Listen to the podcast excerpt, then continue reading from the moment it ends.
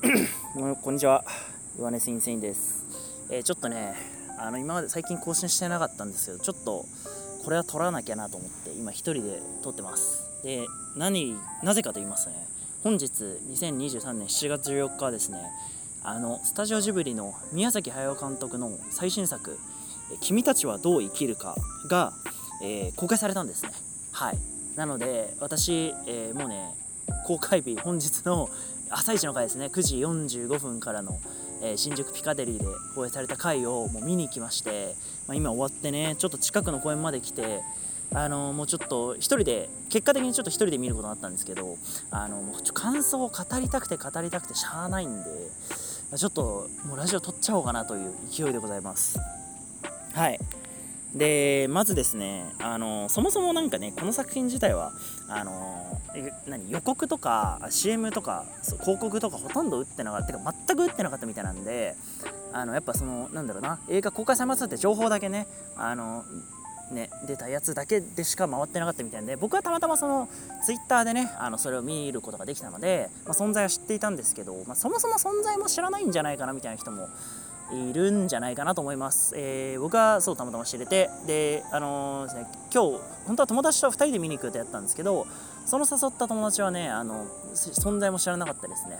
でなんかね彼はそのちょっとねあの電車が遅延してしまって間に合わないんで行かないですということでまあ結局あの1人で見ることになってしまったんですけどまあまあそんな感じでね。で、まあ、ざっくり、まあ、あんまりネタバレにならない程度にストーリーについてちょっと説明しようかなと思うんですけど、あのまあ、簡単に言うと、何ていうかこう、戦争をね、まあ、多分第二次世界大戦、太平洋戦争中に、まあえー、母親をこう事故で亡くして、えー、で、えー、疎開してで疎開先のあのまあなんか町でこうちょっと疎開先の生活馴染めないでいた少年が、まあ、なぜか変な青いしゃべる鳥に詐欺にあのそそのかされて変な世界に行ってしまうみたいな、まあ、簡単に言うとそういう話でしたね。結構まあ冒険活劇でしたね。あの本当になんかまあジブリらしいこう日本の風景で、えー、でもこう幻想的な部分もありつつ、えー、で絵はグリグリすごい動いて、えー、なんかすごい顔中ボツボツなるおばちゃんとかたくさん出てきてっていうあのもうねほんジブリっぽいあジブリだなみたいなあ夏休みジブリ見るっていいなみたいなのが、えー、たくさんある映画でした。はい。でそのなんだろうな画面としてはすごいそうなんですけどお話としては僕は正直かなりちょっと理解できないなという点がちょっと多くてあのー、正直ちょっと意味わかんねえなっていうあの本当にもうエンドロールが終わって明るくなった時にちっちゃい声で意味わかんねえって言っちゃいましたね。はい。意味わかんなかったですね。で、まあ、何が意味わかんなかったかというとですねまあちょっとそのうん何て言えばいいのかな。そもそもちょっとその何を伝えたかったのかとかもわからなかったですし結構そのまあね、あの変な異世界みたいなとこに行くんですけどそのシーンもかなりこうなんだろうなあのー、画面の点場面の転換みたいなのがすごく多くてあの、ねいきなりなんか急に主人公が捕まってたりするみたいなおじさんとなんかその世界の主みたいな人と喋ってると思ったら急になんか主人公捕まってるみたいなあどうしたみたいな俺寝てたのかなみたいな もうあるぐらいなんか結構ポンポンポンポン変わってってこう世界観の説明みたいなのもあんまりないままどんどん進んでいくんで、まあ、ちょっと理解が僕は追いつ僕はですけど追いつかなかったなという感じがあってすごい難しかったなという印象ですねでまあ最終的にあのーまあめでたしめでたしというかまあ何もなかったかのように終わるんですねお話としては。なんですけどまあ何ていうかちょっとこう説明が足らんかったなという気がしますでもなんか一方でそれが本当にその宮崎駿さんのやりたかったことなんじゃないかなとも、えー、感じましたね。で結構僕今あの僕自身はそもそもなんですけどジブリは、まあ、そこそこ好きで大ファンと言えるほどではないんですけど、まあ、結構好きではあってあのまああれですね長編アニメーションいわゆる劇場で公開されたやつ大体見ていてあのレッドタートル以外は全て一応1回は見ています。であのオンヨマークとかえーと、海が聞こえるとかはちょっとねあの見ていないので、まあ、それもねそのうち見たいなとは思っているんですけどまあという感じででちなみに僕が一番好きな作品はあのこれは宮崎駿じゃないんですけどねあの思い出のマーニーがはいすごく好きであとはまあねあのそれと同じぐらい紅の豚も、まあ、僕は好きですね。というまあ感じなんですけど。でまあその今ちょっとね作品一覧を見て、まあ、改めてこう宮崎駿さんがこうねあの監督を務めたものをちょっとこうどんな作品があったっけなって見直してみたんですけど、まあ、結構やっぱねあのー、分かりやすい作品が多いなと思います「ラピュタ」「魔女の宅急便」えー「紅の豚」えー、それから、まあ、そこ耳をそうされちゃうから「もののけ姫」えー「千と千尋」えー、ハウルもそうか。そうねハウル、えー、ポニョン、えー、風立ちぬとね、まあ、こんな感じで、まあ、結構どれもねあの工業的にもだいぶ成功しているし、まあ、ジブリといったらこう皆さん誰,、まあ、誰もがこう頭に思い浮かべてしまうような作品が多いかなと思います。でそうですね。僕は結構どれもまあ好き、まあ、結構好きで、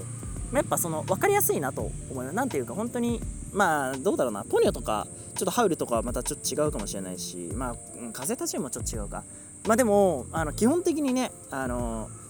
何？トトロとかトトロじゃねえや。あトトロもそうかでも宮崎駿か。トトロとかラピュタとか、ね、紅豚とかね魔女の宅急便とかは結構誰が見ても子供が見ても大人が見ても、まあ、楽しめるような分かりやすい、ね、お話も分かりやすいですし、まあ、ちょっと 紅豚は分かりやすくないとこもまあありますけど、まあ、でも、ね、基本的にはこう分かりやすいしこう映像として見ていても気持ちいいしみたいな。ね、あのキャラクターへの愛着もすごい湧くしという。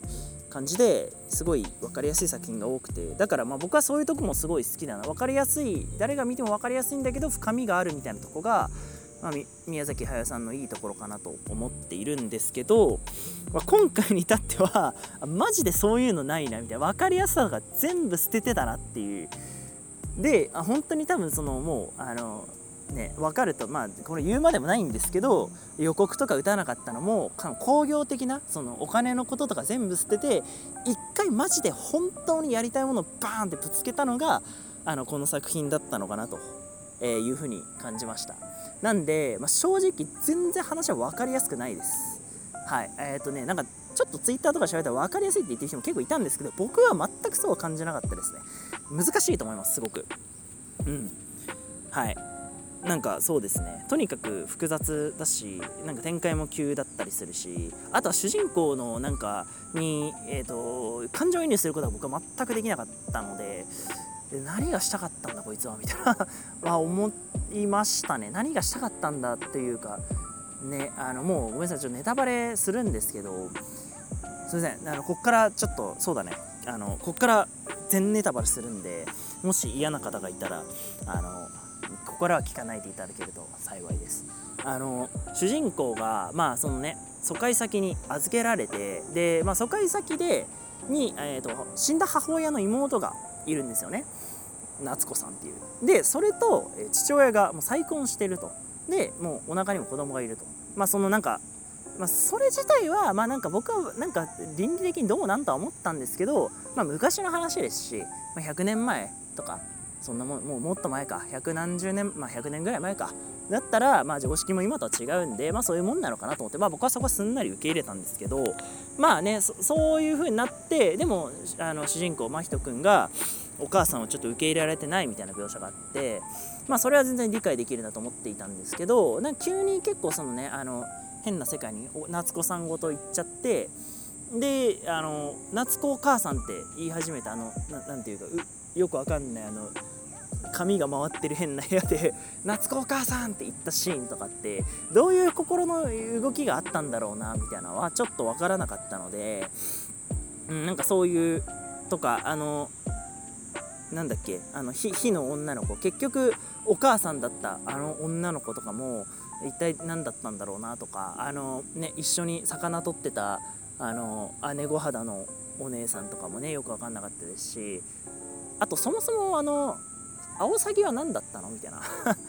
アオサギは何者っていう結局何者だったの？みたいなのもよく分かんなかったんで、ま、とにかくなんかこう説明を結構はしょっている部分が多くて。まあ人によってはそれが心地いいという方もまあいらっしゃると思いますね。僕はちょっともう少し説明してほしいなと感じました。でも何ていうか一回見てある程度なんか人間関係とかもなんか分かりはしたんでちょっともう一回見たいなという気はしていますね。うん。いやもう一回見ないとちょっと理解できないかな。うん。ちょっと難しかったですね。はい。僕には。ででもまああのいいなという思う点もまあ結構ありまして例えばえー、っとねあのセルフパロディセルフオマージュと思われるおぼしきシーンが、まあ、多々ありましたと。はい、で、えーと、どこかというと、まあ、まずそのそもそも何ていうかあの、ね、アオサギにあじゃないか夏子さんがねこう森に入っちゃってでアオサギにそそのかされてこう森に入っていくところ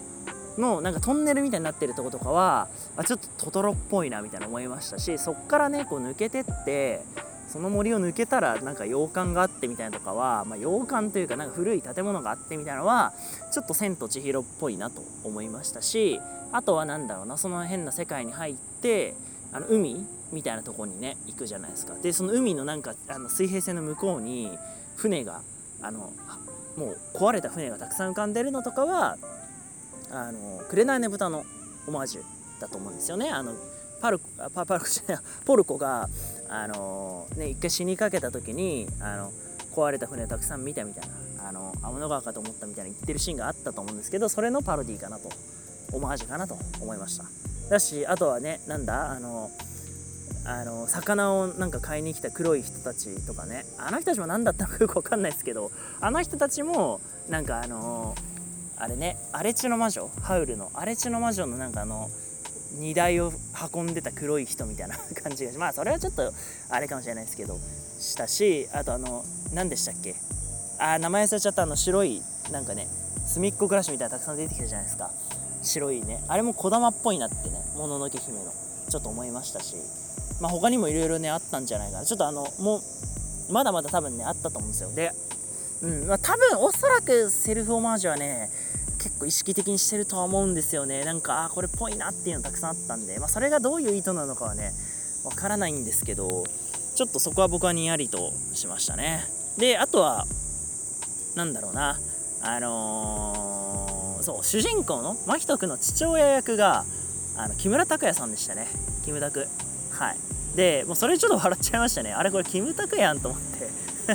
あれ？なんか声声かっけえなみたいな。キムタクじゃね？みたいな。思って、まあ、で最終まあこれキムタクだなと思ってたらエンドロール見たら、まあ、木村拓哉。過去友情出演って書いてあったんであ友情出演なんやと思って。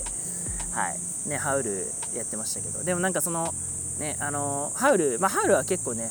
まあかっこいい役柄。まあちょっとねあのポンコツなとこもありましたけど基本的にはかっこいい役柄でしたけど今回のその主人公のお父さんはかなり抜けてるとこがあっててか抜けてるとこしか強調されてなかったんで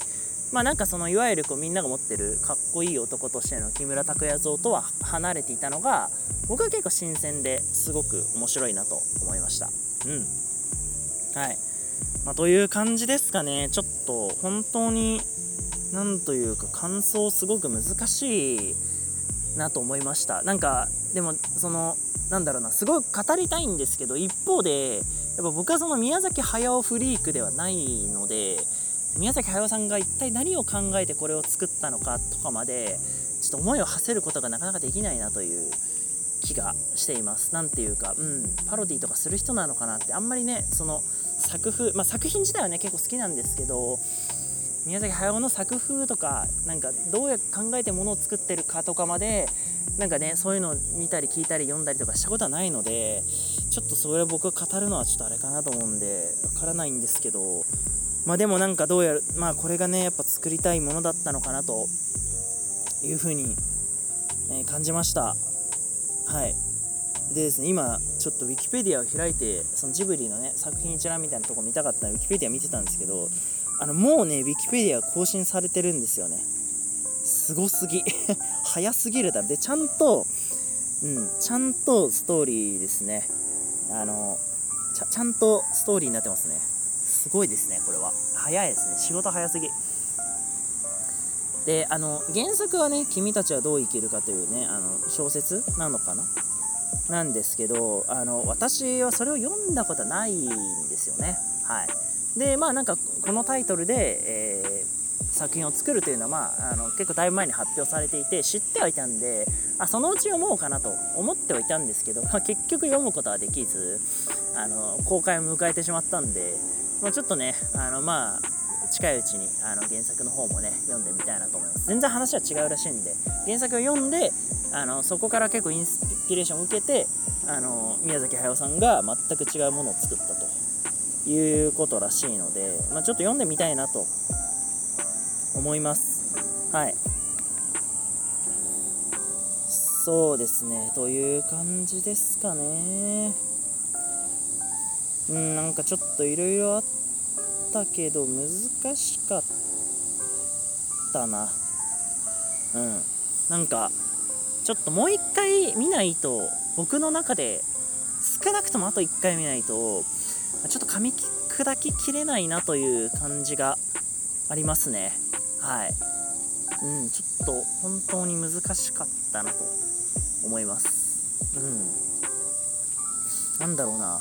うん難しいしでも面白い何て言うかな。面白いとかでもなかったかも。なんかもうなんだろう。なんかなんだろうっていう感じでした。あでもねあのやっぱねさすがスタジオジブリという感じでもうやっぱ映像はすごく良かったですね。あジブリってこういう感じだなっていうのが久々にすごく堪能できたので長編でねなんかあいいなって夏にねジブリを見るってすごくいいよねっていうのをなんか感じれたので僕は好きでしたね。そこそういう意味ではすごくいい映画だったと思います。はい。という感じでねあのぜひ皆さんも見ていただければと思います。はい。というわけでではね、えー、本日はというかこの辺で終わろうと思うんではい。またちょっとぜひねあのこれ聞いて感想を語り方